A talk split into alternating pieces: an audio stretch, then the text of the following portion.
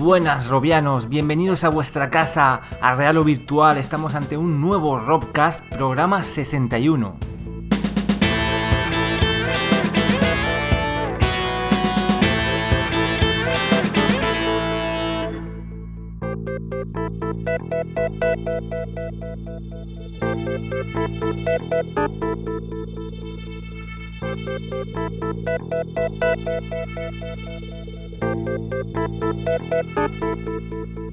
Pues aquí estamos, Robianos, una nueva temporada retomando un poquito esto de los Robcast.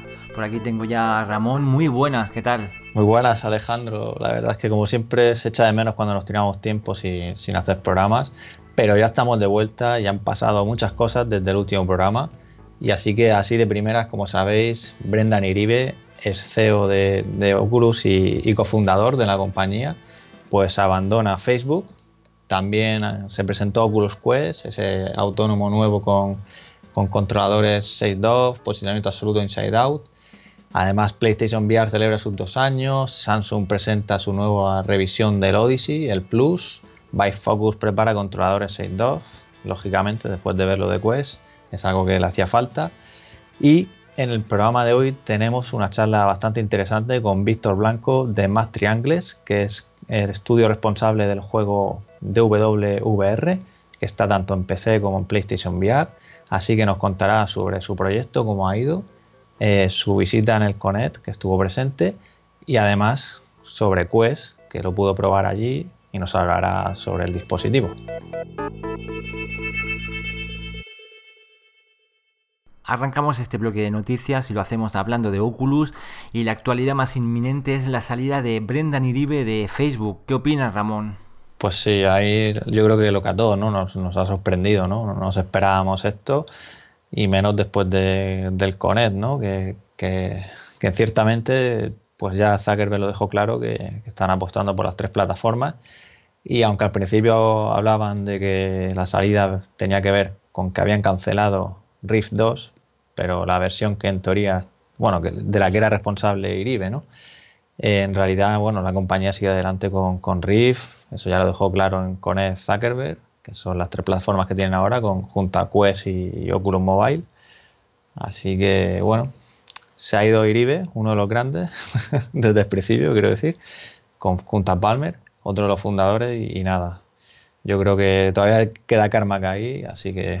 esperemos, esperemos que no, que no caiga. Sí que, sí que es verdad que Facebook es una compañía no, no grande, eh, enorme, de las que dominan el, el, mundo y yo creo que este tipo de movimientos pues, puede, puede ocurrir. Ah, el tema, claro, que la gente se ha echado un poco ahí las manos a la cabeza. ¿Qué pasa con, con Oculus Rift 2? Eh, pero bueno, ya nos han aclarado que, que efectivamente sigue su desarrollo y Oculus siempre va con pies de, plomo, entonces más paciencia mm. para la plataforma que todo el mundo está deseando.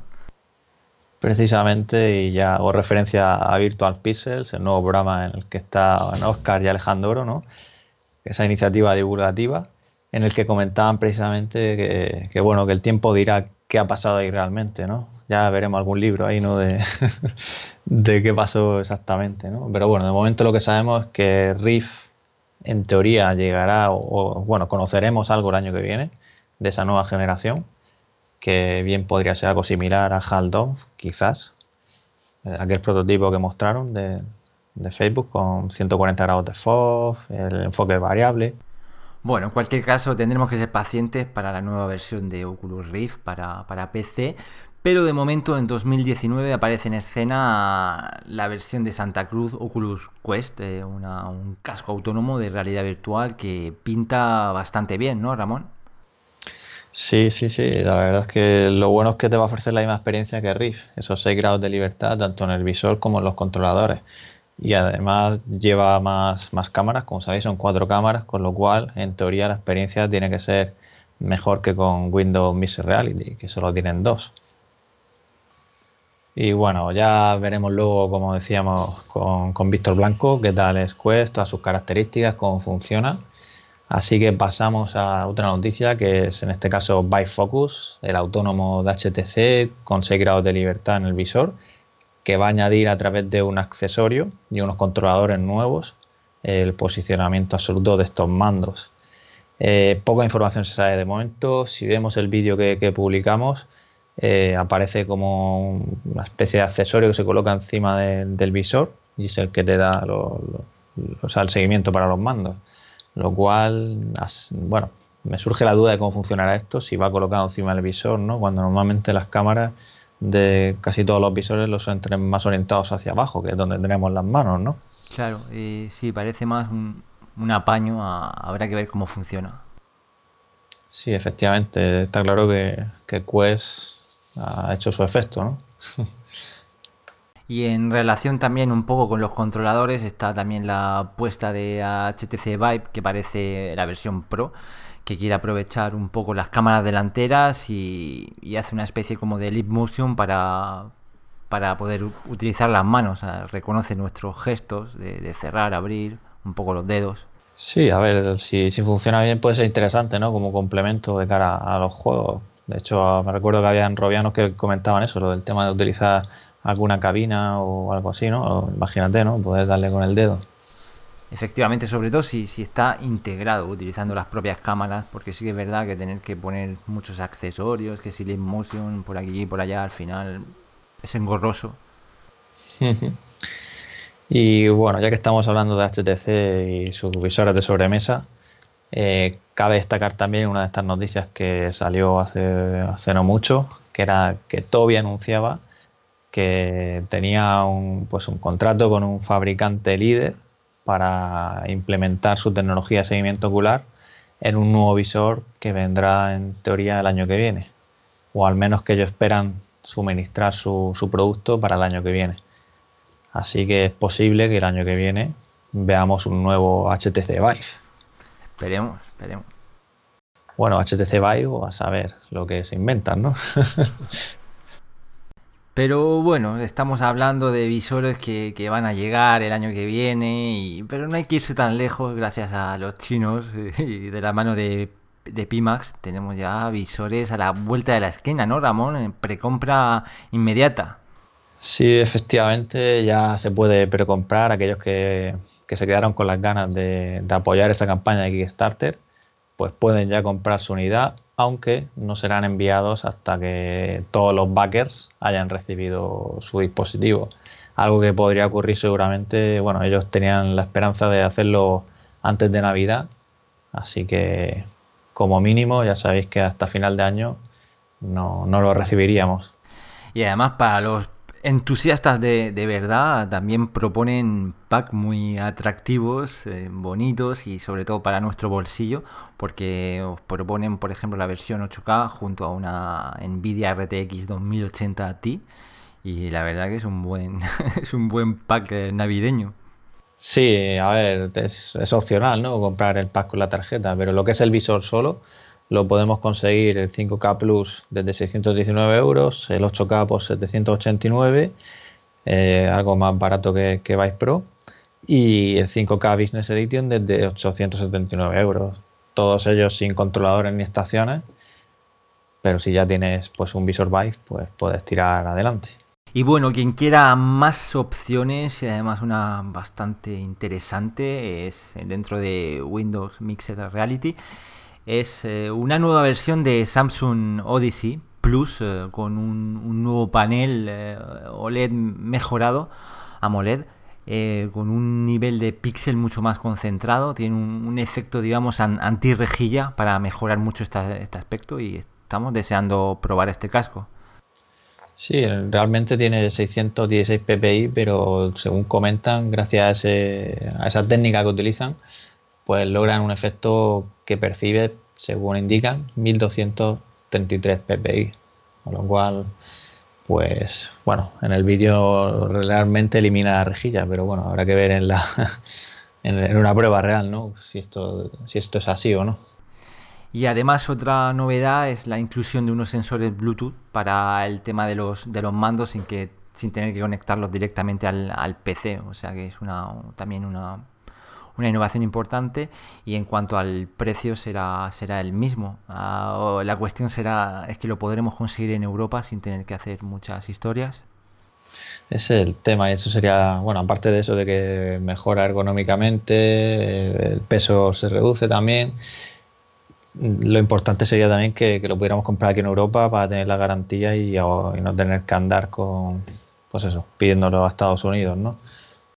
Y hablando de revisiones, pues también tenemos la de Acer con su Ojo 500, que prácticamente es el, mismo, la nueva revisión del modelo anterior que tenían para Windows MR, que en este caso incluye auriculares integrados, micrófono integrado, ajuste de la distancia interpupilar por hardware y un diseño pues desmontable que ofrece una mayor flexibilidad, comodidad, higiene, según comentan. Además de una reducción de peso que, que en este caso es bastante ligero, con unos 350 gramos. En cualquier caso, tenemos la suerte que ahora mismo hay bastante diversidad en cuanto a plataformas, dispositivos, tenemos donde elegir, se avecina un año interesante.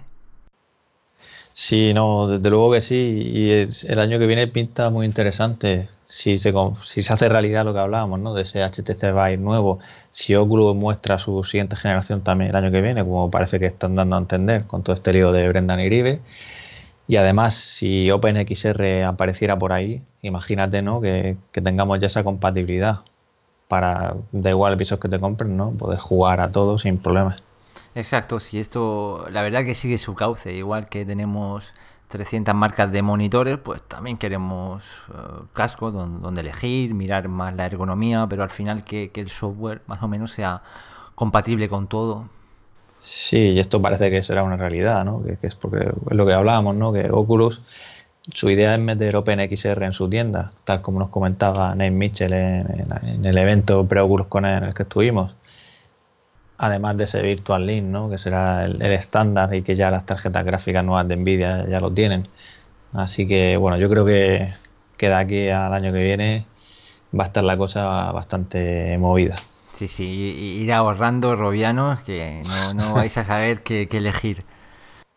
Y hablando de sobremesa, no nos podemos olvidar de PlayStation VR, visor que tengo yo a título personal y, que, y del que disfruto mucho y que ya ha cumplido sus dos años feliz cumpleaños, eh, Sony.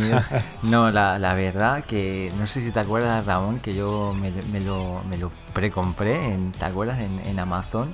Y al final, bueno, lo cancelé por diversos motivos. Yo tengo ahora mismo Oculus Rift.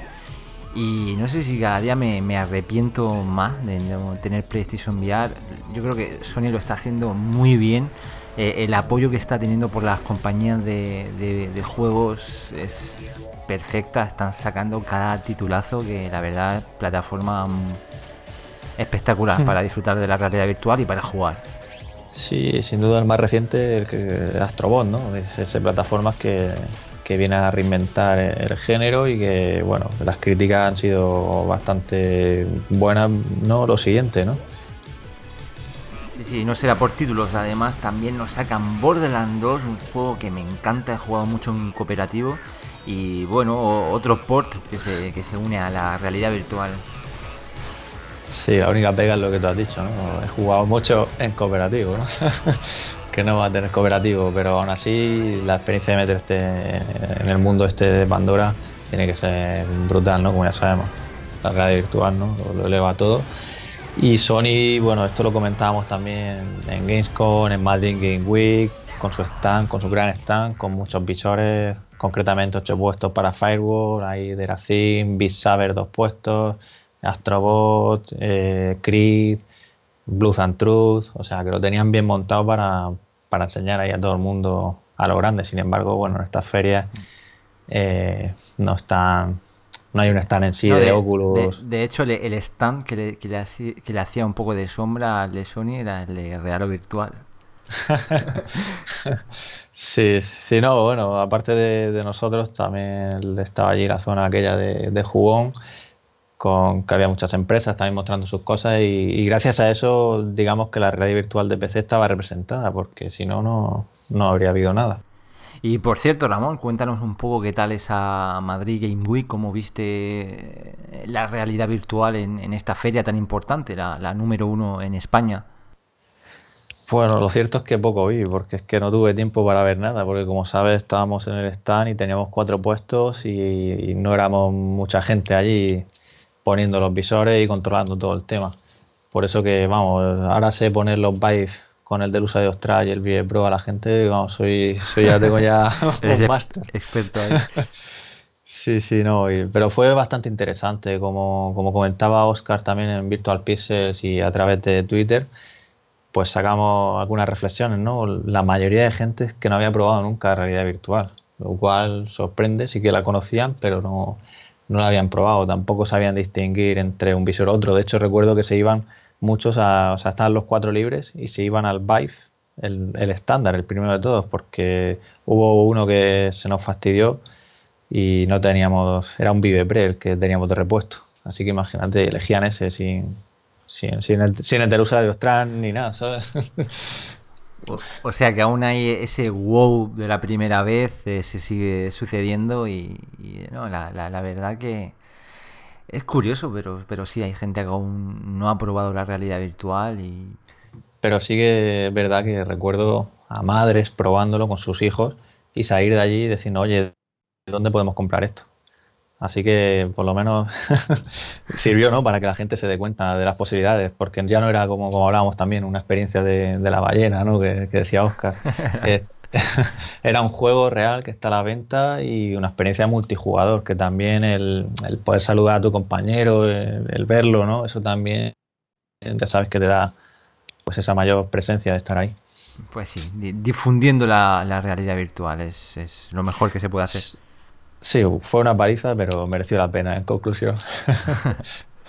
y bueno, y la liga también, otra de las cosas que estuvo bastante bien y que desde aquí mando de nuevo un agradecimiento a todos los patrocinadores, como fueron XR Stop, Nvidia, HTC Vive, VRCover y Madrid Game Week. Así que espero que, que podamos volver a repetir algo así en otra ocasión.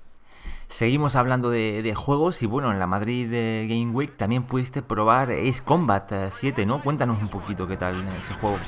Pues fue una, fue una gran experiencia Ace Combat 7, lo probamos ahí con, con el JS este especial que tenían y muy peliculero la entrada de, esa misión, era la misión 2, según ponía en el menú, podías elegir. Te vi hacer un poco el paquete ahí en el vídeo, ¿no? No, no, no es que me vieras, es que lo hice. He de reconocer que los juegos de aviones no son lo mío. Lo mío son es pegar tiros, como ya sabes. y, es cierto que recuerdo que había un enemigo que no, había manera de, de, cargármelo. Siempre fallaban los, misiles, ¿no? No caí en reducir la velocidad y ponerme ahí en su cola, en plan peliculero, ¿no? Pero, pero bueno, ¿qué le vamos a hacer? Aún así me lo pasé bastante bien, me pegué eh, bastantes castañas con el avión eh, me estrellé con el avión que caía al principio al despegar. Todo eso la verdad es que era, estaba muy conseguido, ¿no? El tema ahí de. Como, es muy cinemático todo, ¿no?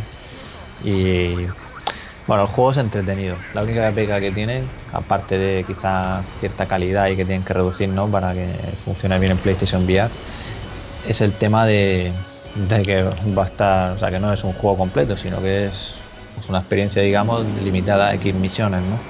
Y esto, pues para los que solo juegan en realidad virtual, comprarse un juego que, pues, imagínate que valgas 50, 60 euros, ¿no? sí, es, una pena cuando nos dejan ahí un poco con la miel en los labios porque puedes jugar efectivamente esas misiones que dices tú, es alucinante, podrías jugar el juego entero y se conforman con una, pequeña parte, la verdad que es una pena. Pero bueno, aún así también son grandes títulos que van promoviendo un poco la realidad virtual y yo no sé qué piensas tú, pero la verdad que Sony está ya pidiendo una PlayStation 5 para mover bien los juegos con un, nuevo PlayStation VR, ¿no crees? A ver si va soltando ahí la lengua un poco porque lo está pidiendo. Es que yo no sé si realmente, si aquí en este caso el Combat será realmente por el rendimiento o vete tú a saber si estamos hablando aquí de cosas de mareos o vete a saber, ¿no? De, no sé, tampoco creo que sea exactamente eso, pero, pero nunca se puede saber. Es verdad que, la plataforma yo creo que todavía le queda rodaje y, seguro que hasta que no veamos la Play nueva, no, lógicamente no, van a cambiar nada del, visor. Quizá alguna revisión más que pudieran hacer, pero no. O sea, revisión. Sí, sí, sí, está claro. El visor funciona a las mil maravillas. Yo ya estoy pensando en, un futuro, ya me imagino hay un, nuevo PlayStation VR y la verdad que hay ganas porque además las bases las, las han sentado muy bien. Sí, de hecho, hablando de que funciona bien, por ejemplo, Beat Saber, el juego este que está triunfando en PC, también funciona genial con los moves. Yo lo pude probar y vamos, no, no tuve problema. También es verdad que tampoco he jugado mucho y no soy un pro, no soy un profesional, pero la experiencia me pareció buena. A su vez también pude probar Deracin, un juego que que habrá que ver exactamente la historia en qué consiste, porque la demo en sí pues te deja un poco con esas dudas de, qué está pasando aquí. Es un poco, digamos, paranoia el juego. Pero eres una especie de, hada, ¿no? Que vas ahí ayudando un poco. Sí, efectivamente, y viajas en el tiempo y tal. Eh, hace poco publicamos las impresiones y el juego se ve bastante bien, pero no sé por qué, o sea, Front Software, los creadores de Dark Souls, han cogido y han dicho, venga, vamos a poner teletransporte y por hotspots. O sea, que ni siquiera tienes tú la libertad de elegir a, dónde te quieres teletransportar. Lo cual es como volver ahí al principio de... O sea, llevarse la locomoción al, principio, ¿no? Al, pasado. sí, sí, sí.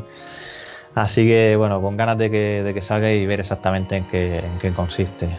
Y en la zona de Talents, de allí de, Madrid Game Week, también había bastantes cosas interesantes como Intruders, que está a punto de salir, Intruders Gigantic, ese juego en el que ves cómo secuestran a tu familia.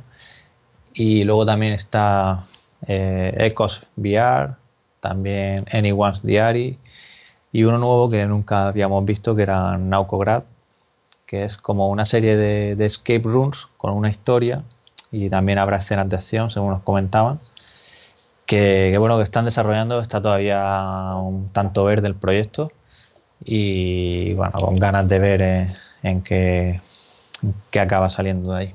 Pues sí, en cualquier caso siempre un, buen catálogo el de, el de Sony en realidad virtual.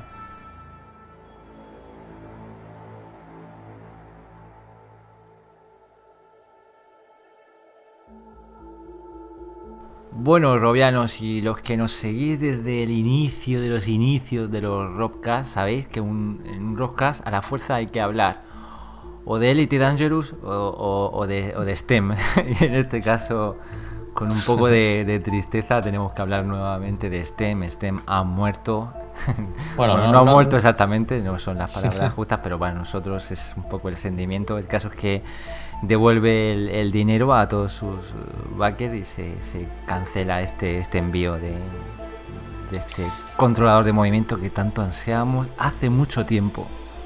Sí, todos los Kickstarter míticos estos de 2013, como fue Virtuis Omni, al final no, acabaron llegando aquí ese envío por historias. En este caso, bueno, el caso de Omni fue por el envío, que no, no es que el producto no lo pudieran construir, como fue el caso de, de Sten, que siempre tenían problemas con los moldes y demás. Y luego realmente ellos han seguido con su tecnología y de hecho lo han estado aplicando a, me acuerdo, a diseño industrial para el tema de, robots. Y ellos pues parece que les va bien, pero han pensado de momento que, que mejor devolver el dinero a los backers, que ya eran más de 5 años, ya era hora. Sí, sí. Mejor, mejor. En cualquier caso, les deseamos suerte con sus proyectos y nosotros en los Rockcast encantados de hablar de ellos. Aún así, cabe mencionar que según dijo el CEO de, la compañía, esto no significa que no vaya a llegar al mercado de consumo. O sea, ellos van a seguir ahí y cuando, cuando lo vean oportuno lo harán. Y de hecho indican que creen, que esperan que tenga un impacto similar al que tuvo eh, las pantallas multitáctiles. Así que ya veremos si esa tecnología magnética de verdad, con todo lo que hay, revoluciona, ¿no? Eh, sí, sí, sí, es que realmente fue, una pena porque además dentro de todos sus retrasos que hemos comentado en toda esta serie de, de que llevamos haciendo, eh, para mí tuvieron su momento y su momento fue cuando Oculus no, sacó los, los touch de, primeras con, con, el CV1. Tuvieron ahí su, su, su oportunidad de decir, tomad, jugar con, con, estos controladores mientras, pero por unas cosas u otras. Sí, además que, o sea, no solo ahí, yo pienso también que, que como los, los Razer Hydra en su momento, que si recuerdas, se agotaron pues había mucha gente que, buscaba de segunda mano y tal. O sea, que hubieran tenido ahí su, su momento. Y además que también había paquetes con, con más, llamémoslo trackers, ¿vale? Porque te los podías poner para posicionar más, más partes del cuerpo, sin mal no recuerdo. Exacto, sí, sí, en principio era algo muy completo. Pero bueno, cuando no ha salido, supongo que tendrían sus problemas y sus historias. Bueno, ya, ya volverán.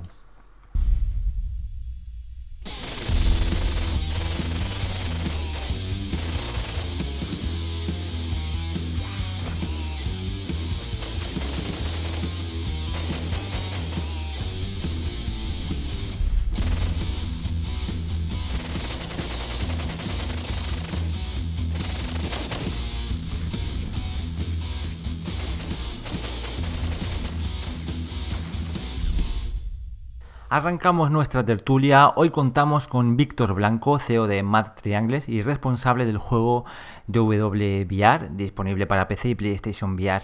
Muy buenas, Víctor, ¿qué tal? Buenas tardes. Muy buenas. La verdad es que tuvimos el placer de conocernos ahí en Madrid Game Week y charlar un rato y me pareció bastante interesante lo que nos contabas. Así que aquí estamos hoy para transmitirlo a, pues eso, a todos los robianos y antes de empezar a, meternos con hablar sobre tu juego, sobre Cones, sobre Quest, pues te vamos a preguntar de dónde viene tu interés por la realidad virtual y cuál fue el primer dispositivo de, VR que, pudiste probar. Pues mira, lo primero que probé fue un Oculus Rift DK1 en el Madrid Games Week, creo que de hace cuatro años. Tenían los de la empresa Mountain de Gaming, de Gaming PCs, tenían una sección y estaban mostrando Half-Life con el, con el, con el casco. Y yo lo probé y yo lo probé y me pareció curioso. O sea, me gustó, pero claro, se veía, pues siendo el DK1, que eso estaba muy verde. O sea, no se veía casi de solo un burro ni nada. Pero luego más tarde me acabé comprando un DK2, que me lo compré y bueno, pues ahí es cuando ya puse a hacer cosillas. Luego al final me compré un Oculus, el final, o sea, un CV1, que lo compré como 10 minutos después de que se pudiera comprar y tardaron en traérmelo 6 meses. Y luego tras eso eh, yo vi que era pues como el TK2, pero un poquito de mejor, así que lo vendí por 300 euros de beneficio y me compré con ese dinero un Vive, que le acaban de sacar. Con todos los retrasos que hubo del Oculus, para cuando quisiera salir el Oculus, el Vive estaba ya empezando a salir. Sí, no, no, pudiste aguantar no tener eh, los touch, imagino. Claro. Así que pillé un, un Vive, me puse a hacer prototipos y luego le mostré los prototipos a Oculus y les convencí de que me dieran un touch. Muy bien. Y luego ya me, me mandaron ellos aquí varios Oculus con touch. Genial, genial. Y cuéntanos, Víctor, un poco tu trayectoria en el mundo de, la creación de videojuegos, cómo empezó todo antes de, crear este título en realidad virtual. Pues yo tenía mucho interés por el tema de, gráficos 3D y animación y videojuegos y tal. Entonces, desde los 12, 13, yo he estado trasteando con prácticamente todas las áreas de, de los videojuegos. Hasta que, bueno, me puse ya a programar y vi que se me daba mejor. Entonces, de que empecé a ser bueno con la programación, empecé a unirme a equipos y a trabajar como freelance. Y bueno, pues estuve en un montón de proyectitos y luego al final eh, estuve trabajando para una empresa que estaba haciendo un juego de mechas online con el Unreal Engine 4 y cuando esa empresa se acabó el proyecto, decidí ir por mi cuenta. Así que lo primero que hice para ver cómo funciona el mercado es crear un juego, un juego pequeñito y ponerlo a la venta en Steam por Greenlight. Y ese fue el primer juego que hice. Un shooter que lo llamé Deathwave, relativamente cutre, que lo hice pues porque quería saber qué es lo que ocurría en el mercado. Y luego después de eso es cuando me pillé el Vive me puse a hacer prototipos y al final acabé haciendo eh, un, un pack de prototipos que llamé VR Multigames en Steam y lo puse gratis. Y con el feedback que recibí de eso, cogí el juego que tenía del Deathwave, que tenía por ahí los modelos 3D similares, y los convertí en lo que ahora es el DWR, que es como un remake casi total del juego. Entonces, digamos que se quiere decir, transformar DK1, pillarte DK2, luego, como decía, eh, la versión comercial de Rift, Vive, te gustó lo que viste y dijiste, bueno, vamos a probar aquí suerte, ¿no? O sea, tu motivo fue por probar o había alguna razón más el, hacer Sí. eso? Nada, que me parecía interesante simplemente. Yo que, yo que soy programador, que se me da muy bien la tecnología, se me da mejor el mercado VR que el mercado normal. Sí, sí, pero pues, de hecho me recuerdo que comentaba el tema de la optimización, ¿no? Y, y tal, que, que estás planeando sacar ahora una actualización, ¿no? De, de DW VR Sí, para la, PES. la tengo terminada. Lo que estoy ahora es testeando un poco. Y la voy a mandar a Sony a ver si mañana pasado. Y Mm. la versión que, vamos, el parche que voy a meter le mete soporte para un cacharro llamado 3D Ruder. Una especie como de plataforma que... Pero pones eso estás hablando de. PC, ¿no? ¿Qué? Eso estás hablando de la PC. versión de, de PlayStation. Ah, ¿y 3D Ruder funciona con PlayStation? Lo van a poner. Están... te- te- Tengo un prototipo que me mandaron. Y 120 FPS en la, en la Play 4 Pro. No- 90 en la base. Ah, ¿Y actualmente a cuánto iba? Solo por curiosidad. Ahora mismo, el, vamos, en la versión actual, que no tiene el parche, va a 60 en el- la Play Ajá. 4 base y a 90 en la Pro. Ya, lo subes de nuevo, o sea, a 120 en la Pro y a, no- y a 90 en la normal. Claro, la diferencia es que en la Play base la diferencia es muy grande, porque la, el PlayStation VR a 60 no funciona nativo. Está haciendo reproyección, Sí, sí, sí. pero sí, en 90 sí que está nativo, así que se ve bastante mejor. En 90 que a 60. Pues nada, con ganas de, de probarlo cuando lo saques. Sí. Y bueno, ha pasado un año desde precisamente desde que lo sacaras en PlayStation VR y bueno, y mucho más desde que lo empezaras en PC, ¿no? ¿Cómo fue, o sea, cuéntanos cómo fue su acogida al principio en ambas plataformas y cómo ha ido la cosa evolucionando? Quizá vendiste mucho más al principio, se estancó luego, si nos puedes contar, Pues ¿vale? mira, en PC he vendido más o menos unas 1000 unidades, o 1000 y, una- y un poquito. Y en PlayStation VR tengo 6000. En, de las de PC tengo dos tercios en Steam de las ventas y un tercio en Oculus. Tanto en Steam como en Oculus, el juego salió a la venta, pilló una serie de ventas, o sea, vendió lo que vendió, y a las tres semanas ya no vendía ni una unidad, o muy poquitas. Porque es como funcionan estas tiendas. En cambio, PlayStation VR eh, tuvo el pico de salida, pero es que me he mantenido haciendo ventas durante bastante mucho más tiempo. O sea, es, es justo ahora cuando están empezando un poco a disminuir las ventas, pero es que incluso ahora sigo llevándome una o dos ventas diarias, mientras que en PC al mes ya no vendía casi nada. Entonces, co- ¿consideras que la- la- el mercado en PlayStation VR o la promoción que hacen de la realidad virtual está funcionando mejor que en PC? es muchísimo mejor. Pero ni comparable siquiera. Es que, por ejemplo, un problema que tuve yo muy grande con WWR en PC, que me quejo mucho de Steam por eso, es que para eh, yo empecé a hacer WWR en septiembre de hace del 2016. Entonces, en aquel, eso fue antes de que saliera el, el Raw Data. Pero es que salió, salió el Raw Data cuando yo estaba con el juego a la mitad o así, y empezaron a salir clones, pero por docenas, de, de wave, de wave shooters.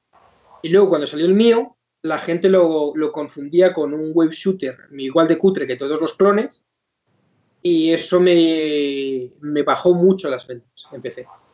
Si yo hubiera tardado más o menos un mes menos en hacer el juego, y eso que tardé tres, o sea, tampoco es como...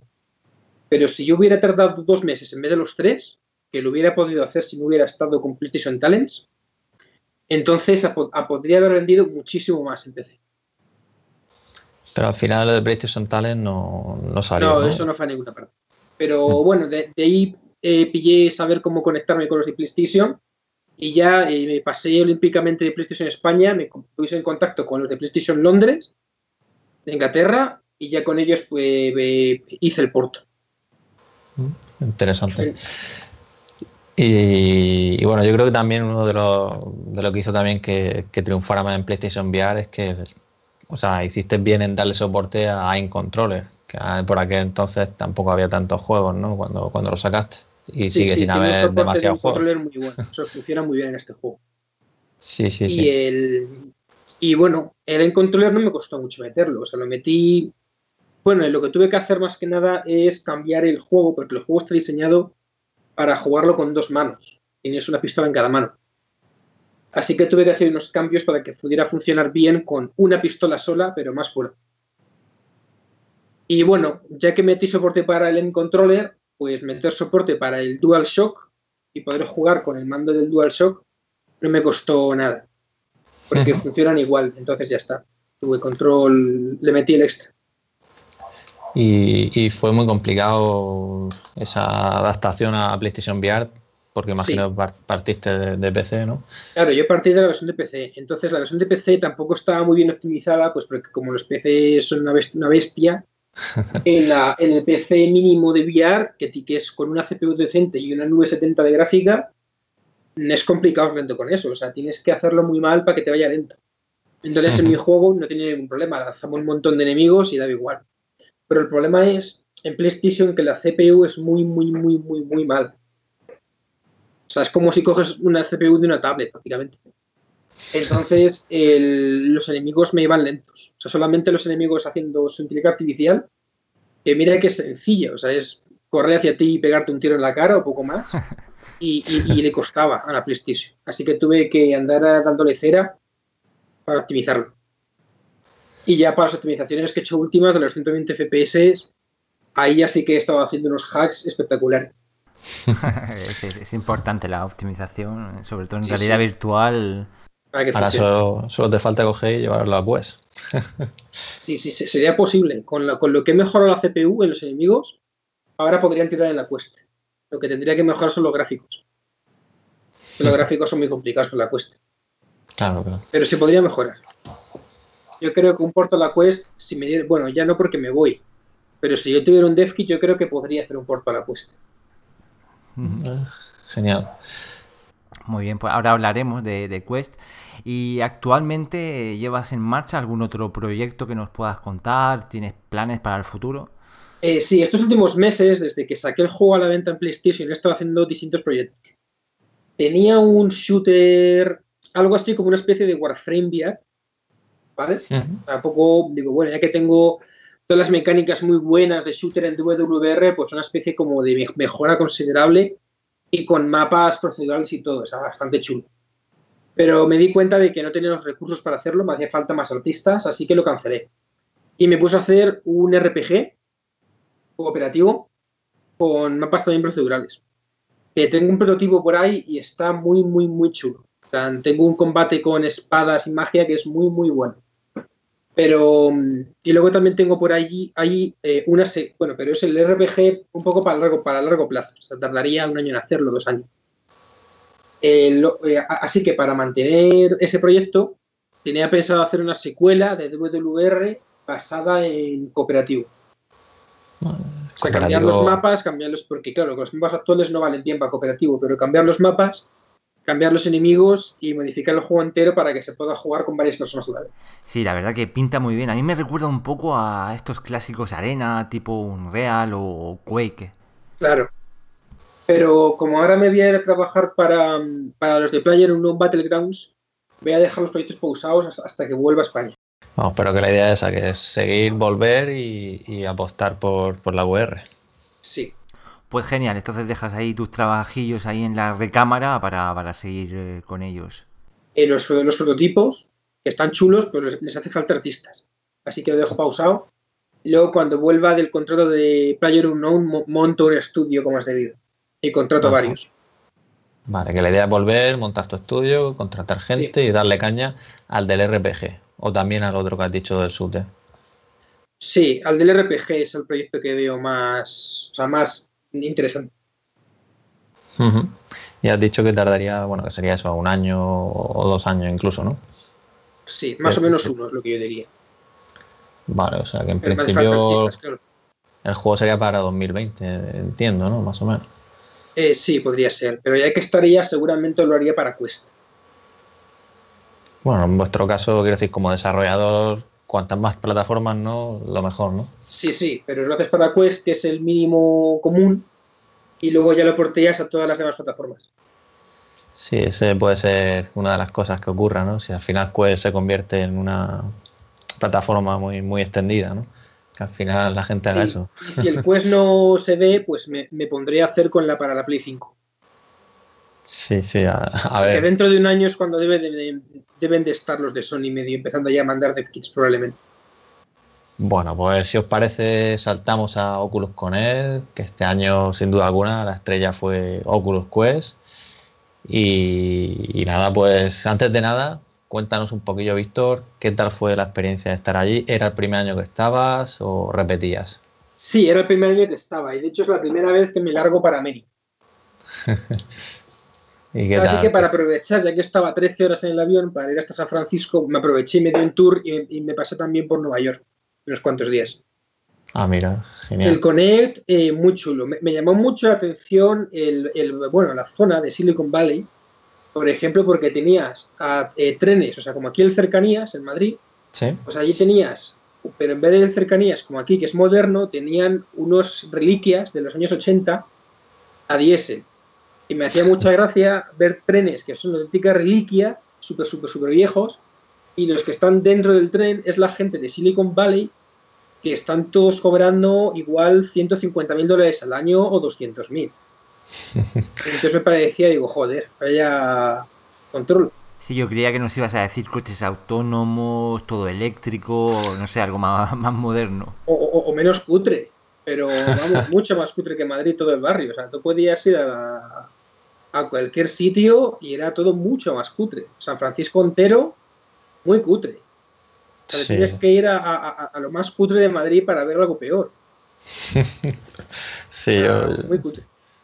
Pues yo, o sea, no quiero decir, yo coincido contigo en que yo me llevé una sensación, porque yo también estuve por primera vez en Estados Unidos hace poco, ¿vale? Y también me llevé una sensación un poco extraña. Pero bueno, tuviste oportunidad de conocer allí a, Karma. ¿Qué, tal fue tu experiencia por allí? Supongo que irías a típicas charlas que dan, ¿no? Claro, yo a las charlas y luego también estaba escuchando a Karma por los pasillos, que da, que comenta cosas. Sí, sí, sí. ¿Y cómo fue? Por ejemplo, comentó sobre cómo funcionaba el tracking del Quest. Que hace, vamos, intercala entre hacer tracking para mandos y hacer tracking del entorno. Pone como los dos modos por separado. Pero con las cuatro cámaras, me imagino, que utiliza. Sí, sí.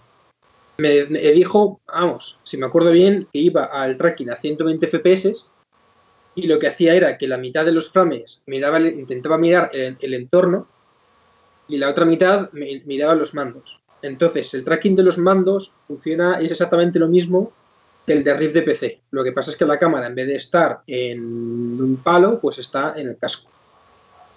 Pero funcionan igual. Interesante.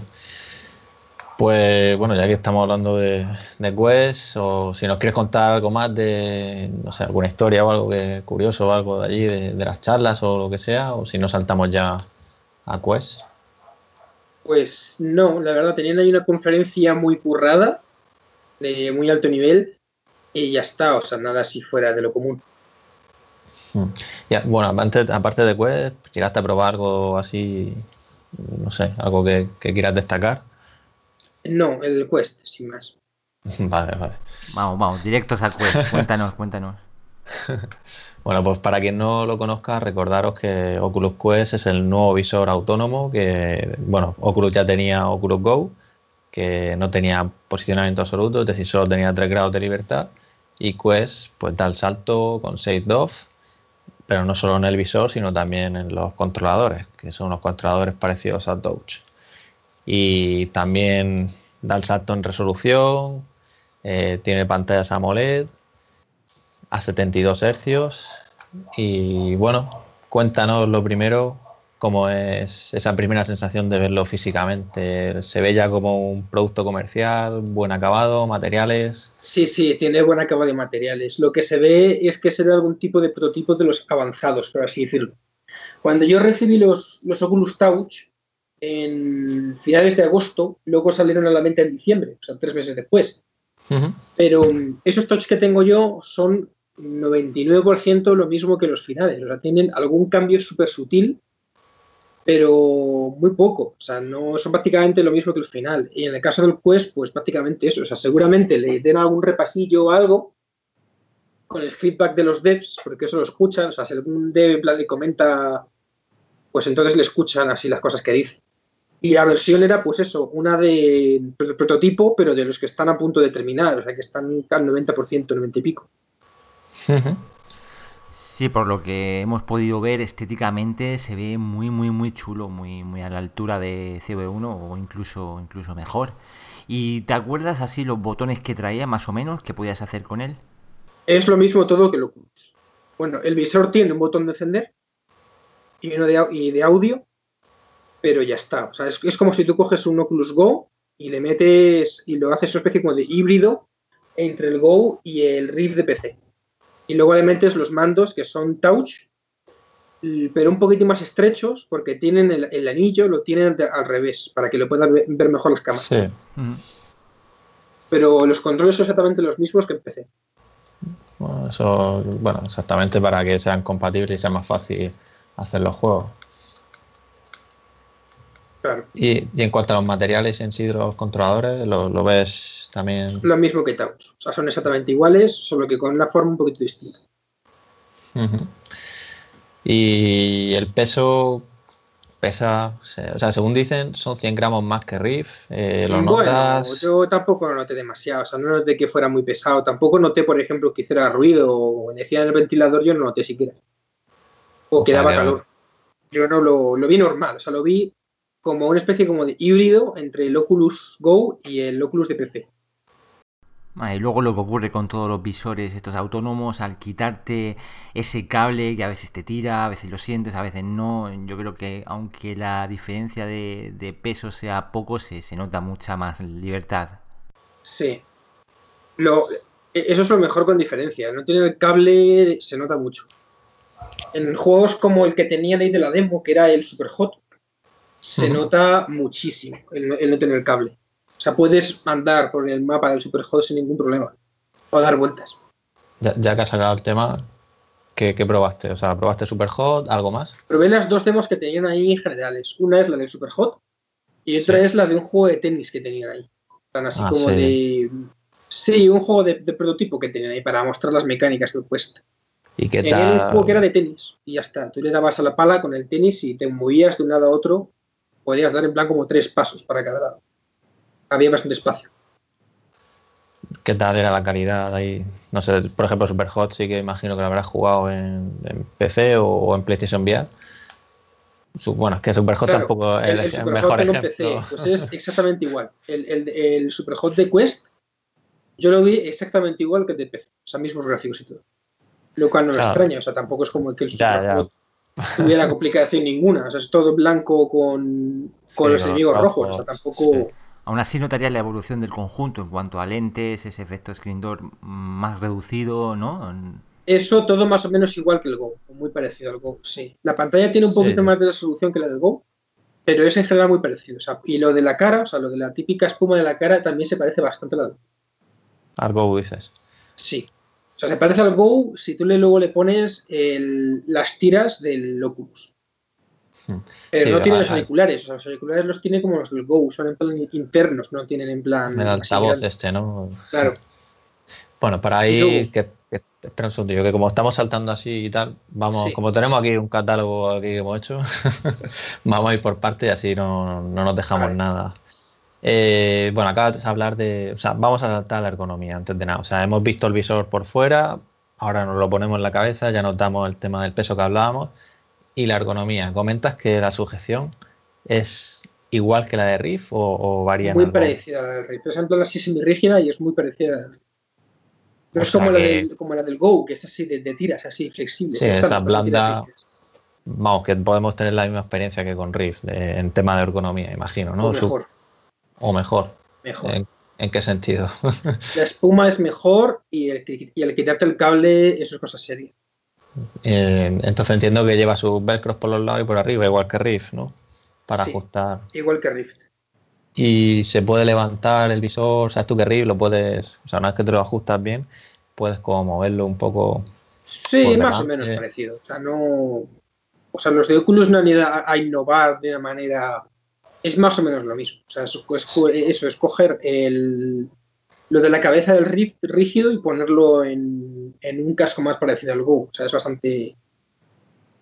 Y que Es tal como el, el reparto de peso y tal, imagino que, bueno, en comparación Sí, con otros visores, tú lo bien. notas más cómodo que, no sé, ¿cómo lo notas? A ver, yo en general lo noto mucho más cómodo que el Oculus por no tener cable. Porque eso para mí es súper importante. Y es bastante, bastante más cómodo que el, que el Go. El Go, como tiene las tiras estas blandas, esas tiras no son muy cómodas. Sí. ¿Y el, hueco de la nariz, eh, la entrada de luz, ¿lo, notas igual o, Eso era parecido al del Oculus. Ah, o sea, tenía el espacio. Que no me importa, si dos los pies no te das contra la pared. Vale, que seguimos contando con esa posibilidad de ver un poco donde nos encontramos en el mundo real. De reojo. y bueno, esto ya es una pregunta si crees que, que Oculus debería haber apostado por un tipo de sujeción como PlayStation VR o como los de Windows MR que, que tiran por la diadema esta. El problema de la diadema es que es súper engorroso. hace que todo el cacharro entero sea más, más coñazo de andar dándole vuelta. Y de poner y quitar así rápido también es bastante peor. Para poner y quitar. Aunque la verdad yo tengo el, el PSVR y funciona muy bien el, el aro ese. Pero no sé, yo creo que me gusta más como tienen montado con las tiras. No, es verdad que si es para llevártelo por ahí, pues sí que es verdad que lo hace más, más engorroso, ¿no? Pero, pero bueno, el tiempo dirá. vale, y, en cuanto a los controladores, imagino que la ergonomía, como dices, pues igual que Touch, ¿no? O sea, se un poquitín bien a la mano. Pero más o menos parecido, o sea, no hay diferencia muy grande. Llegan bien a todos los botones, a los sticks. Sí, sí, sin problema ninguno. Vale, y en cuanto a la distancia interpupilar, ¿se podría se podía ajustar por... ¿Te acuerdas cómo se ajusta? Si es con una ruleta... No, no me acuerdo. Mm. Vamos, que te imagino que tú tenías estándar y sin problemas, ¿no? Sí. Y en cuanto a las lentes en sí, has dicho que había una experiencia similar, porque de hecho ya dijo Oculus que, era el mismo sistema de, lentes que Go. O sea, en ese sentido, eh, bueno, tienes el mismo punto dulce, el sweet spot, que Go, me refiero, o notaste algo ahí? A ver, el, mismo eh, eh, sweet spot que el Go. Y encima tenían lo del Chromatic Aberration, o sea, la corrección del Chromatic Aberration, así que se veía mejor el Go. Bueno, en el Go lo van a meter ahora, lo del Chroma. Pero eso ya tenía puesto lo del Chroma, entonces se veía mejor. Y la pantalla es un poquitín más resolución que la, del, que la del Go y se ve estupenda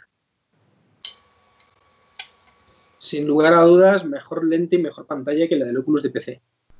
¿Y qué tal con gafas? ¿Alguien las pudo probar con, con ellas? Yo le probé con las mías. Y cómodo, ¿no? Sí, no hubo más o menos como el Oculus ahora, o sea, tampoco era una diferencia muy grande. Vale, ¿y tuviste problemas de que se empañan las lentes con el calor o...? No, mm. pero porque las demás eran muy pequeñas, así que tampoco es que diera tiempo. Sí, eso habrá que llevárselo a, Murcia o al sur. A ver, a ver qué tal va. y eh, bueno, en cuanto al FOV, ¿crees que es igual que Go? Si mira a Riff, o FOV horizontal, ¿vale? Más o menos lo mismo que el Go.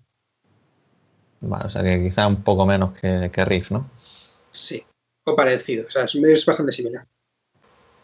Pero no crees que, bueno, que quiero decir, cuando a Superhot y tal, supongo que no dice, o sea, que es algo que se note. De hecho, yo recuerdo con los de Windows MR, cuando hicimos la review, que te ponías PlayStation VR, por ejemplo, y el, y el de Acer, por ejemplo, y sí que notabas ahí esa reducción, ¿no? Yo no noté problema alguno, la verdad. Así que supongo, vamos, no, lo puedo contar, porque no, no, no los probé en plan uno al lado del otro. No, no, claro. Sí, tanta apreciación en un momento, en una demo, no, no, puedes apreciar tanto. Ya hay que comparar visores, usar eh, herramientas y, ver ya con más calma más adelante.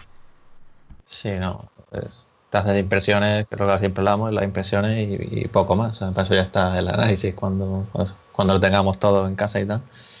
Si queréis pasamos ya ahora a hablar un poco de la, de la pantalla. ¿Cómo, ¿Cómo, notaste ahí? Empezamos por el efecto screen door, todo un clásico. Mejor que el del Rift. Bueno, ahí si no, algo pasaría, ¿no? claro, Tiene mucho más solución, así que claro. Claro, son 1440 por 1600, que es la misma que Odyssey, que Vive Pro y que. Sí, bueno.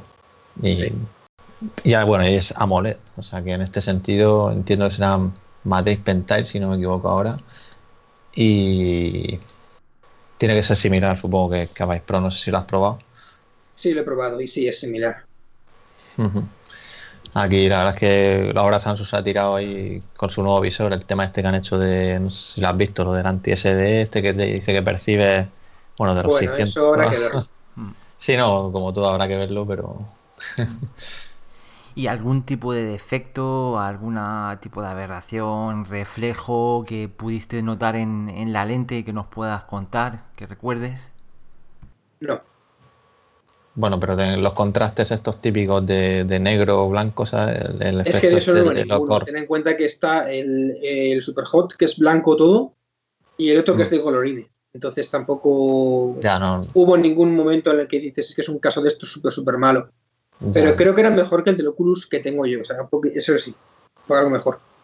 Si más o menos son las mismas lentes que el Go, o sea, son muy parecidas.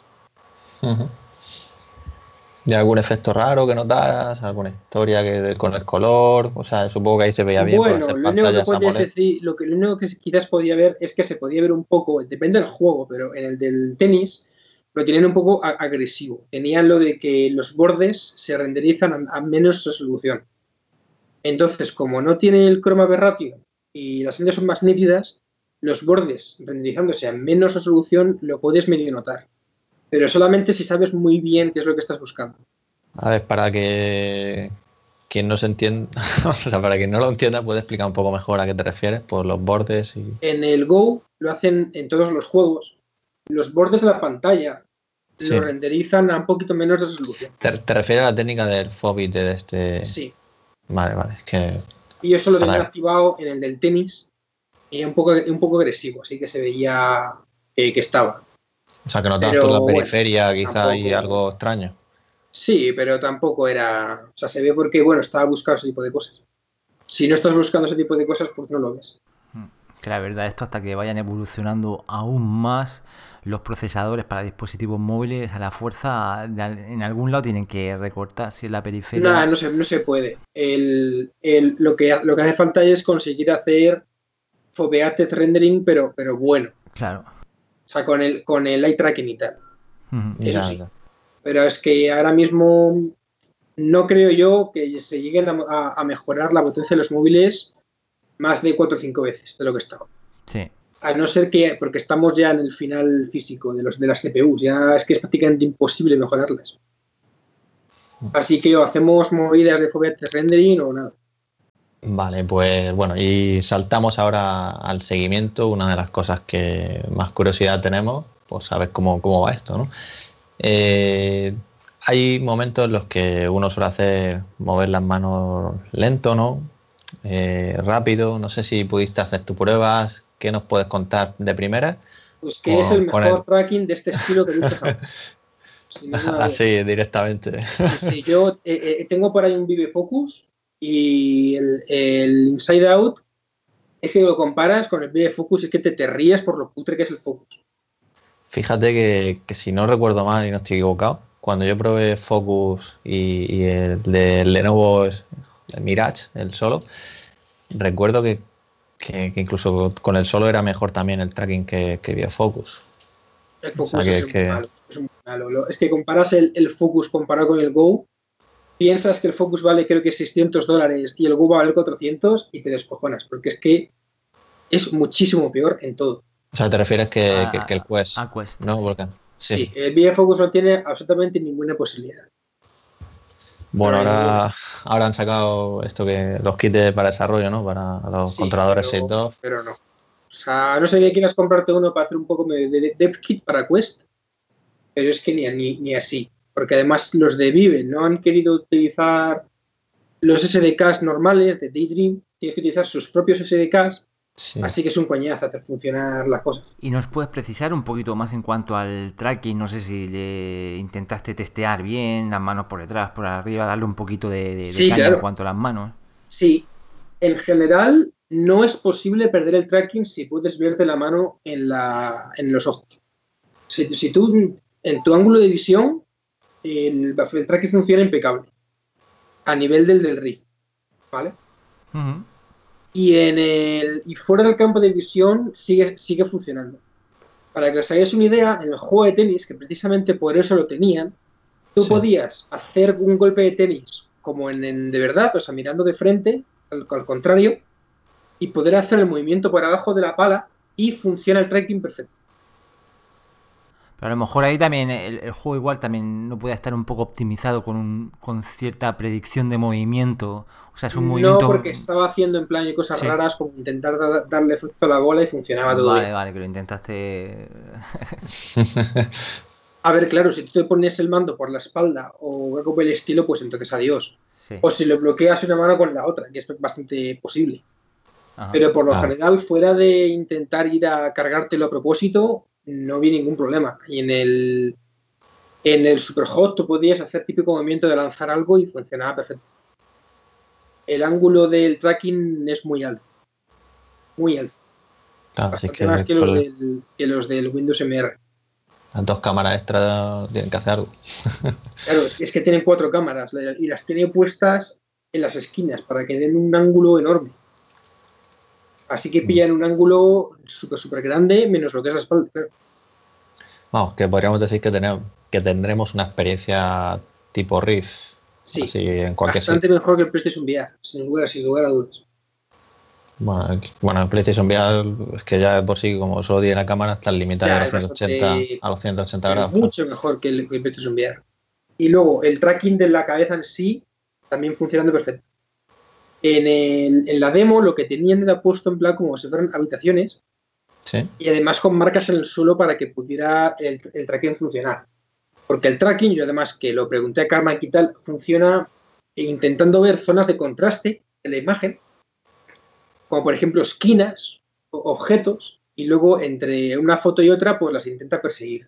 O sea, por poner un ejemplo, eh, si tú coges un folio y lo pones blanco sobre negro, pues te intentan pillar las esquinas te pilla las esquinas y las sigue luego de una frame a otra. Y de esa manera pilla el tracking. Así que en una habitación normal o en un salón normal en el que tienes muebles, tienes una ventana, tienes objetos, pues el tracking te va a ir perfecto.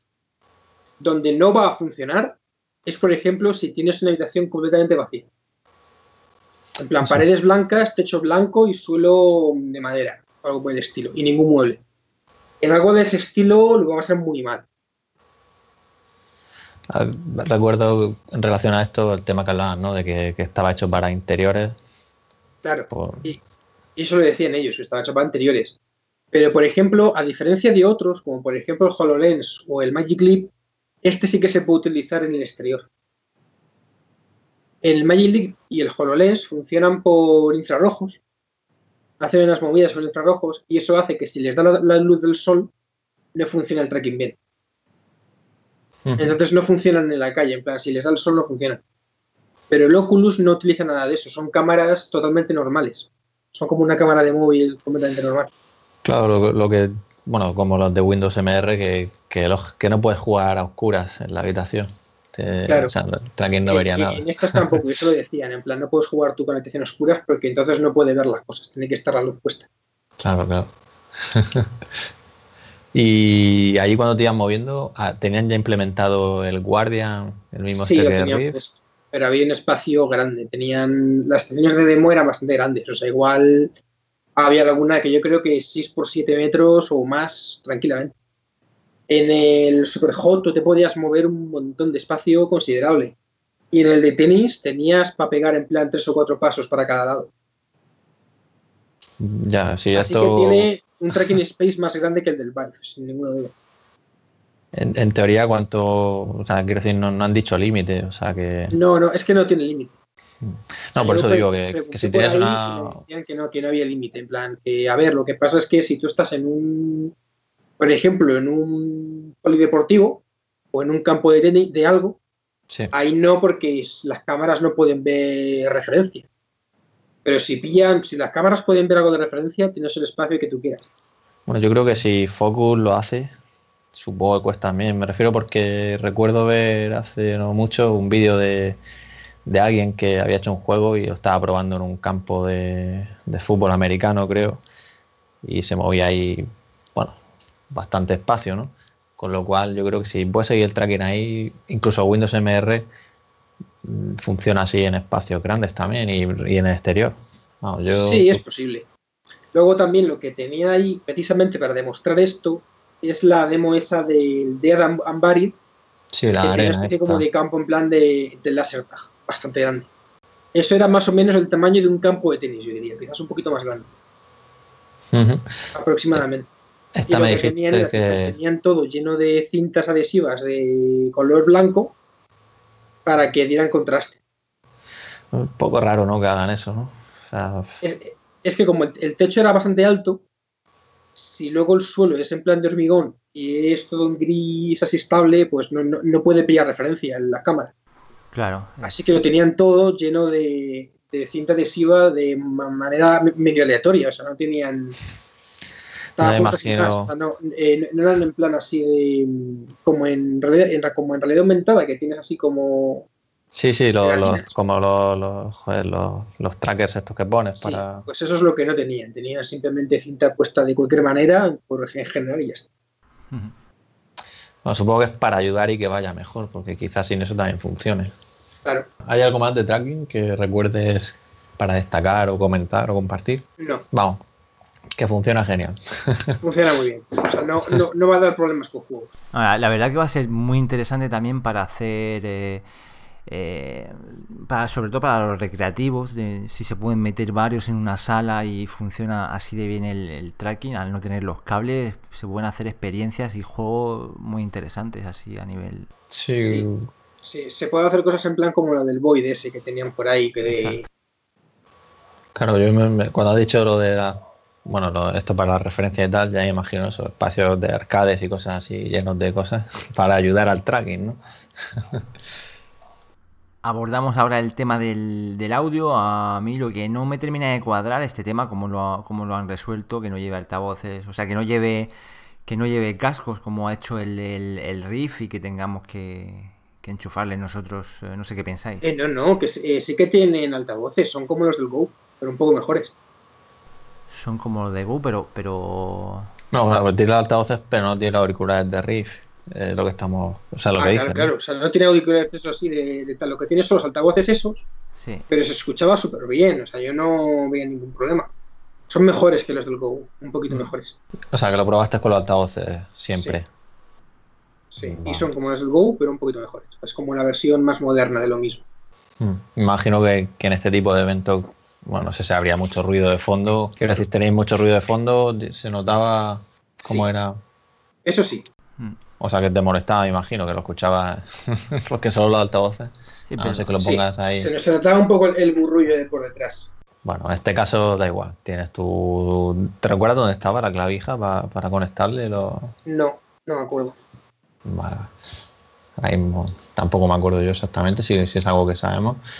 Pero bueno, que está por ahí la clavija, así que cualquiera puede conectar pues, sus auriculares, cascos, lo que quiera. Ahí no, no hay problema.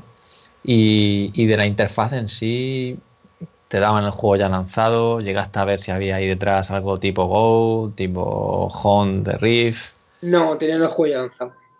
Bueno, se imagino que siendo Oculus pues, y más esto que, aunque lo, lo están calificando como una nueva plataforma, pero vamos, será siguiendo su, su interfaz, su estilo del Home o lo que quieran meter ahí similar a, a Go o, a Rift, claro. Vale, y bueno, y de contenidos eh, hablábamos que era Super Hot y este juego de, de tenis. Que... Sí, y la demo esa del del, del, del, del Sí. Pero esta el de Danbari, creo recordar que me dijiste que no, no pudiste No, no lo pude probar. Pero Porque había muchísima cola y quería hacer otras cosas. No, ya, normal. Pero no, se te lo decía por, por comparar con el de Danbury de, de PC. Pero ya, ya, ya de esto precisamente sí que salió una noticia en la que ah, hubo una charla en la que hablaban de eso, ¿no? De, toda esa reducción que había que hacer de, de la malla, de los polígonos, de, de los drawcalls esto, de las llamadas. Es difícil, te tienes que ir prácticamente a nivel de la Play 2. De la Play 2. Sí. De hecho, recuerdo que decían eso, ¿no? Que, que la, la potencia era equivalente a la de la generación anterior de consolas. O sea, No, no, no, pero ni por asomo. Que no te pones algo en plan como el, como el este, como el, como el God of War 3 o el, o joder, pero si, el- si el Crisis 2, si el Crisis 3 estaba en la última, Sobre todo por la, por la carga de textura, no, no tienes tanta memoria ahí para... que va, tienes bastante más memoria en el Go que en la Play 3. Y en parte es que la generación anterior, o sea, daba igual los frames, ¿sabes? Porque luego, o sea, con que fuera. O sea, aquí tienes que moverlo, pues eso, a los 72. En, ese caso, en ese caso sí que se puede comparar. Ten en cuenta que, claro, el Crisis en, en la Play 3 pues tiraba a 20 FPS o 25 FPS a menos de 700 de, 720p. En cambio, en el Go tienes, digo, en el Quest tienes que tirar a 74 FPS, creo que eran. 72 que recordar, ¿no? Sí, 72. Tienes que tirar a 72 y a 1600 de resolución, así que buena suerte. Ah, no sé si algo de esto escuchaste, de, de, quizá de que. Es que, bueno, siempre se va a ver peor, ¿no? Que lo renderices por debajo, ¿no? Y lo escales, ¿no? O sea, la técnica. No se puede hacer. Que no se puede o no se debe. Que no se puede. bueno, como poder podrá, me imagino. ¿O quieres decir que Oculus tiene ahí unas políticas que no te dejan? No, es que entonces lo que estás haciendo es renderizar a menos resolución. Entonces se va a ver pixelado. Sí, pero es que eso es algo que en la Play yo creo que hacen para poder. Claro, pero es que en la Play, vamos, ahora mismo en las, en las consolas se utilizan algoritmos de anti-aliasing temporal que mejoran un poco la cosa. Pero es que en Oculus Go tú no puedes, digo, no, en el Quest no puedes hacer ese tipo de cosas. Aparte de que ese tipo de cosas en VR se ven muy mal, se ven muy borroso. Sí, sí. Sí, sí, por eso el tema del borroso. Vamos, que tú crees que los juegos lo van a hacer a la, a la nativa y bajarán ya por, lo, por todo lo demás, recortarán. Pues si será curioso ver ese decline, como se, o sea, quiero decir, el CryEngine, ya sabéis que es bastante el aspecto, ¿no? La calidad que, que, que Hablando de ¿no? quieren meter el, el Clean en Quest. Sí, sí, por eso es lo que me refería. Precisamente, bueno, ya dijeron que, el, que va a ser un título de lanzamiento y ayer también dieron a conocer lo que iba a llevar, ¿no? Que al final es lo mismo que, que el de PC. Así que veremos a ver. Yo tenía ganas de ver si habían soltado alguna foto o algo para comparar, pero no, solo dijeron los modos que va a llevar. Así que nos quedamos con ganas porque imagino que, bueno, como todos estarán trabajando ahí para, para pulirlo al máximo hasta el año que viene, hasta primavera de 2019, que es cuando, cuando sale el, visor. Si no hay retrasos, claro. sí. Y de esas charlas con Karma, ¿llegaste a alguna de, de Quest en concreto? o ¿Algo que, no sé, que aprendieras por allí de, de cara a... ver, lo único que aprendí de ahí, por así decirlo, aparte de, bueno, chorradas de tecnología y de optimización y tal, es el tema de lo que comenté, de que el tracking funciona como por dos fases. La primera fase, las cámaras están intentando mirar el entorno y hacer el tracking del entorno, y luego en el siguiente frame se centran en los mandos. Y solamente en los mandos, y van alternando de esa manera. Pues... Alex, ¿algo que se te ocurra o...? O sea, alguna cosa que quieras preguntarle después, algo. En principio hemos tocado ya un poco todo, no nada más, ya solo queda catarlo, catarlo en real o virtual y, dar nuestras impresiones. Vale, pues bueno, pues nos quedaremos con ganas de ver ese WVR en Quest. a ver si, si, lo haces, porque puede ser interesante y más si le añades lo que hablabas de, de cooperativo, ¿no? que siempre hace que, imagínate, no llevarte el quest por ahí con tus amigos y venga. es un juego bastante frenético que ya no tener ese cable, la verdad que, puede, puede estar muy bien. Sí, en mi, mi, juego sí que le vendría muy bien quitarse el cable. muy bien, pues vamos a cambiamos de tema y ya, pues bueno, antes de concluir, preguntarte, porque ha sido un poco así la noticia por, por, el tema que ha generado de, o sea, lo de Brendan Iribe, la salida de Facebook, por todo lo que ha generado en plan de que si se había cancelado Rift 2, eh, toda esta historia. ¿Cuál, cuál fue tu, tu reacción al ver esta noticia? Pues lo miré en Wikipedia y el tío este ya lo ha hecho otra vez. O sea, no es la primera vez precisamente que está en una startup de CEO, eh, la vende a alguien y luego se larga. Yo lo que creo es que se, después de que Oculus funcionara bien y que, se, que se le acabara el contrato, dijo, pues me vivo a mi casa con mis millones y y lo del tema de un Rift 2 cancelado, eh, los de Oculus estaban muy en serio de que querían mantener las tres líneas, por así decirlo. Una línea móvil de baja calidad, que sería el Go, más pues para ver películas y cosas de este estilo. Una línea de móvil, pero de seria, que es la del Quest, y luego una línea de PC de super alto la leche. Pero vamos, decían muy claro que la querían mantener el Oculus. Lo que pasa es que el Rift 2 que quería Brendan y Vive, por los, vamos, por lo visto, era como una especie como de, como de Vive Pro. O sea, era algo más parecido a un Vive Pro. Por característica el, el Oculus normal actual y le metes más resolución.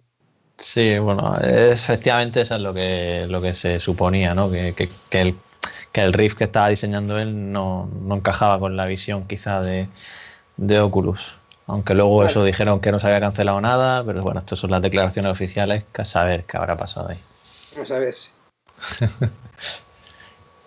¿Y qué esperas? Bueno, ya nos has contado un poco, pero bueno, así no solo en, o sea, quiero decir, no solo de, de lo que tú vas a hacer, sino que qué esperas que ocurra de aquí a un año en, o sea, en realidad virtual o realidad aumentada Sí. incluso. Pues mira, yo espero, eh, con bastante posibilidad, yo creo, de que el Quest sea un éxito. De hecho, Oculus, lo que están haciendo con el Quest es lo están convirtiendo en una consola. O sea, no va a ser como un PC, en plan de que cualquiera persona puede poner juegos y, chapuce, y chapuzas y tal. Lo quieren poner eh, de manera seria como una consola. O sea, quieren convertir al, al Quest en una especie como de Switch. Por esa razón, los juegos en plan First Party y el control que tienen ahora mismo no le dan dev kit a nadie. O sea, a los únicos que le dan un dev kit de Quest son a la gente a la que ya saben que son súper serios. A mí, por Vamos. ejemplo, no me dan un dev kit.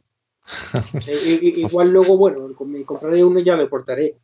Pero quieren montárselo en plan consola, porque precisamente en un tema como este quieren que la calidad sea impoluta. De, los tener- contenidos te refieres, o sea, que haya Claro, menos, pero que sea de calidad. 20 juegos de salida de launch day, pero que los 20 sean muy, muy, muy buenos, a permitir a que un montón de indies que no tienen ni idea de lo que hacen saquen chapuzas y luego eh, bajen el valor de la plataforma entera. Y dicen, por ejemplo, que quieren un control de calidad parecido al de PlayStation.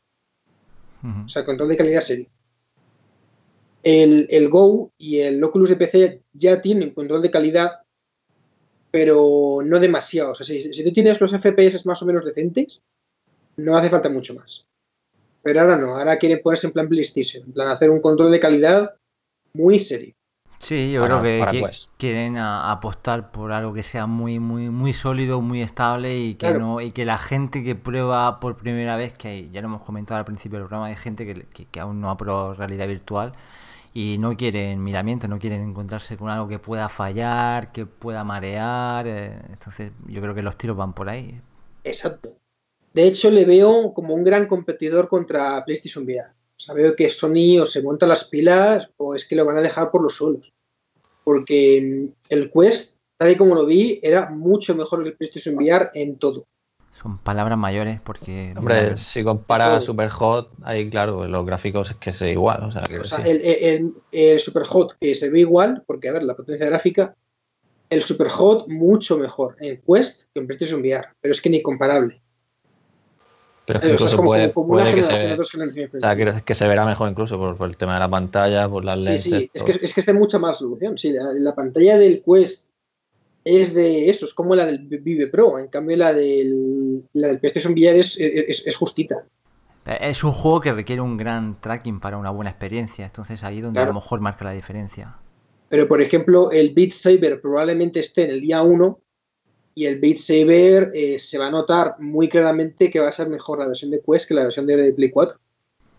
Sin Sí, y mira, y mira precisamente lo comentábamos en el programa también, ¿no? Que, o sea, estaba allí en Madrid King Week, lo probé y la verdad es que para, o sea, iba bien. No, no, Iba bien, pero el tracking se te iba rápido. Yo fui allí, como lo tengo en casa y sé jugar, pues fui a dejar te- el mejor récord del, del sitio. Y Y tuviste dejé problemas. el, el primer récord como con el triple de, de score. Pero no, pero no hice la canción perfecta porque se me fue el tracking dos veces y perdí dos notas por el tracking. Vaya, vaya. Yo es que, claro, como no soy tan pro, no noté, no noté problemas, ¿sabes? Sobre todo cuando, cuando te hacías cuando te agachabas. Te agachabas Sí, y era muy sí. fácil que te fueras del ángulo del tracking en las manos. Y luego hasta que se recolocan los mandos un poco, pues ya, has perdido un par de notas. Mm. Sí, a ver, es eso, exactamente. Siempre vas a tener ahí, quizás si luego en tu casa te lo ajustas mejor y tal, la cámara, pues no. Aunque con el tema del lanzamiento del Quest también veo otra cosa. Si el Quest no vende bien, en plan no es un éxito total, entonces ya creo que está demostrado que la realidad virtual no, no va a ninguna parte. De, consumo, de, consumidor doméstico, claro. Si el Quest no funciona, está muerto ya, totalmente. Yo creo que el Quest ha, revivido pues mucho, por así decirlo, el IP o quizás las ganas de que... O sea, yo soy uno de los primeros. Me encanta, o sea, como, como concepto el Quest para mí es, ideal, ¿no? Porque es que van a también... el Quest el día 1 con el Super Hot, el Beat Saber, el Dead and Buried, una especie como de Robo Recal Mini eh, y alguno más. O sea, va a salir con juegos muy chulos. ¿Por qué dices lo de Mini? porque, porque, vamos, ha habido por ahí algún leak, por ahí alguna screenshot que se veía que era el Robo Recal, pero que era una especie como de versión light. Porque la versión de PC esa está muy... esa no la puedes portear tienes que hacerlo prácticamente de nuevo otra vez. Ya, a ver, es que Robert es que, a ver, la calidad es muy buena. Claro, es que los enemigos tienen mucho detalle y mucho detalle con físicas y cosas de ese estilo, tienes que simplificar. Porque si no, mandas mal. Yo, también creo que, puede tener un gran éxito y, a ver, los juegos, lógicamente, no, o sea, igual no pueden ser. Sí, en cualquier caso, que rivalicen es una estupenda noticia y bueno, son dos pilares muy, muy importantes porque eh, hay que pensar que a mucha gente le nombra la palabra Oculus y no tiene ni idea. Ahora le dices Sony, le dices PlayStation y que está dentro de la realidad virtual. Sí. Es, muy importante que estén los dos fuertes. Aquí lo interesante es que todo evolucione por su cauce, que podamos ver un PlayStation VR 2 en muy poco tiempo y que tener muchas opciones. Sí, en el tema de un PlayStation VR nuevo, hay una cosa que la gente comenta en plan, espero que pueda utilizar el, el PSVR actual en la PlayStation 5, pero yo como desarrollador eh, digo, ojalá no. Porque si, si el PlayStation VR actual funciona en la PlayStation 5, los desarrolladores no van a tener más remedio que utilizarlo como el mínimo y van a tener que limitar mucho los juegos. Además que en el mundo de las videoconsolas nunca ha habido mucha retrocompatibilidad sin pasar por caja, ahora va a cambiar. Bueno, sí que la Bueno, fíjate, fíjate que esto es lo que dijo tiraba los juegos de la Play 1 y la Play 3 tiraba los juegos de la Play 2 y de la Play 1. Eh, pero ahora tienes que comprar de nuevo todos los juegos, lo hace de manera por streaming. Aún así, yo, creo que los de Sony sí que van a tener retrocompatibilidad. Pero yo creo que el, que el principal problema no es el visor en sí, sino el sistema de tracking. Porque, bueno, acordaros que Zuckerberg dijo en el Connect que todos los visores que saquen en las tres plataformas que tienen serán compatibles los contenidos entre ellos, ¿no? Y al final Vive ha sacado Vive Pro y tú puedes jugar con Vive Pro a todo, o sea, quiero decir que al final lo único que cambia es la resolución, que se renderiza, ¿no? Pero el tema de los controladores sí que puede ser un poco follón para los desarrolladores, ¿no? Si, yo entiendo que cuando PlayStation saque pues esa la 5 con, con un nuevo visor, apostará por una tecnología como está demostrando en las patentes, que no será yo creo que lo que sí que espero que haga, por ejemplo, Sony, y es algo que veo relativamente factible, es que van a tener retrocompatibilidad en juegos planos. Eso está prácticamente confirmado, porque mm. tienen 800 patentes de retrocompatibilidad y todos los rumores apuntan a una CPU AMD y una GPU AMD, que es exactamente lo mismo que tiene Play 4 ahora. O sea, sería el equivalente a que tú coges un PC y le haces un upgrade y lo pasas a una CPU más tocha y una GPU más tocha. Y ya está. Así que en teoría no debería haber muchos problemas para hacer retrocompatibilidad. Entonces, si sí que tiene retrocompatibilidad, algo que me gustaría mucho que hiciera Sony es que permitiera a la gente jugar a los juegos de PlayStation VR en la Play 4, en la Play 5 con el PlayStation VR 2. Sí, es que en principio no, no, habría ningún problema. O sea, es que no, no debería haber mucho problema. Y luego ya si el desarrollador quiere meter un parche que hace que funcione nativo en la 5, o sea, con más resolución y tal, pues que lo ponga. Pero eso lo veo bastante posible. Y de hecho, en el tema de la retrocompatibilidad en la PlayStation lo veo casi confirmado, porque con las, con, con las exclusivas tan exitosas que tiene Sony en la Play 4, y le saca la Play 5 y dice, pues ahora tiene un boost mode, en plan como lo de la Play 4, lo como de la Play Pro. Entonces es un boost mode que funciona en nuestras exclusivas y hace que tienen todas a 4K y, 90, y 60 FPS. Eso a la gente le interesa. Si, si en cambio saca la Play 5 y no tiene retrocompatibilidad, los de la Xbox se lo comen. Pero luego aquí también hay mucho mercado y es como también ocurre tú cuando tienes la PlayStation 4 y la 3, luego te sacan ciertos juegos que lo tienes que comprar de nuevo y en la versión HD. Aquí ocurrirá, aprovecharán mucho. Sí, una versión HD es una cosa que es bastante posible que ocurra.